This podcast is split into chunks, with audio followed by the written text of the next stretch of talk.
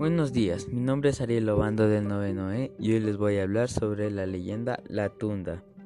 Se dice que es una mujer negra, muy fea, con pie en forma de bestia y el otro en forma de molinillo.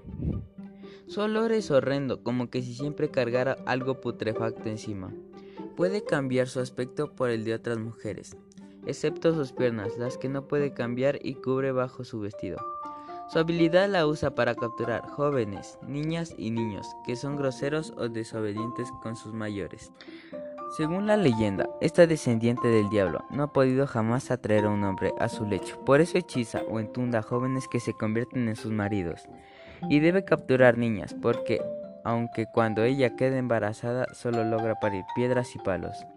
Así que transforma a las niñas en tundas, metiéndolas en un saco que cuelga en una rama del árbol donde vive. Y frecuentemente echa su orine sobre el saco para transformarlas.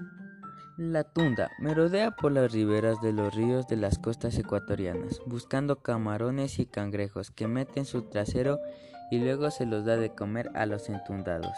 Cuando la tunda ve a un menor desobediente cerca del río, toma el aspecto de su madre o de un familiar. Siempre toma aspecto de una mujer conocida, jamás de un hombre. Y le pide a él o ella, menor, que le ayude a capturar algún animal que se ha escapado de la casa y se ha metido al bosque. A cambio de su ayuda le ofrece una recompensa al chiquillo. No lo piensa dos veces al entrar al bosque. Sin saber a quién siguen, no es su madre, sino a la tunda. Luego de caminar un rato, quien sigue a la tunda se sentirá confundido y desorientado. Ese instante es el que la tunda aprovecha para terminarlo de entundar, sacando uno de sus crustáceos que tenía en el trasero y dándoselo de comer. De esa manera el entundado no querrá por nada del mundo separarse de la tunda. Cuentan los viejitos que para rescatar a alguien que la tunda ha capturado, se debe entrar en el bosque, persiguiendo al ente con perros a los cuales ella le teme mucho, escopetas y fumando tabaco, porque el olor que éste emite desagrada a la tunda.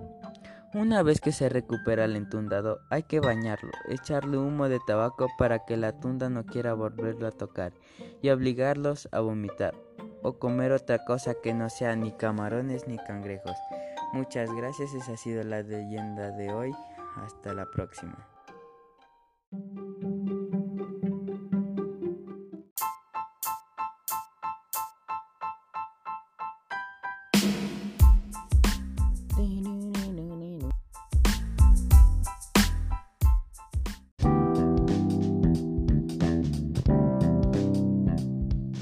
Amenazas y diferencias en el ámbito deportivo.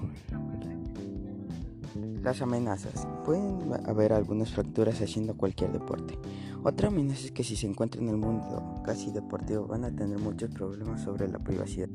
Diferencias. Las nuevas prácticas corporales alternativas al deporte en el tiempo de ocio activo se sienten mayoritariamente atraídas por el sistema de deporte, por lo que en algunos casos se autodenominan deportivas y en otros casos se ajustan al deporte adaptando de manera forzada y desnaturalizada.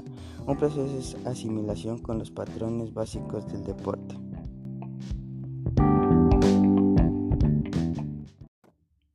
El 8 de enero de 1545, el Papa Alejandro Farnés funda la diócesis de San Francisco de Quito.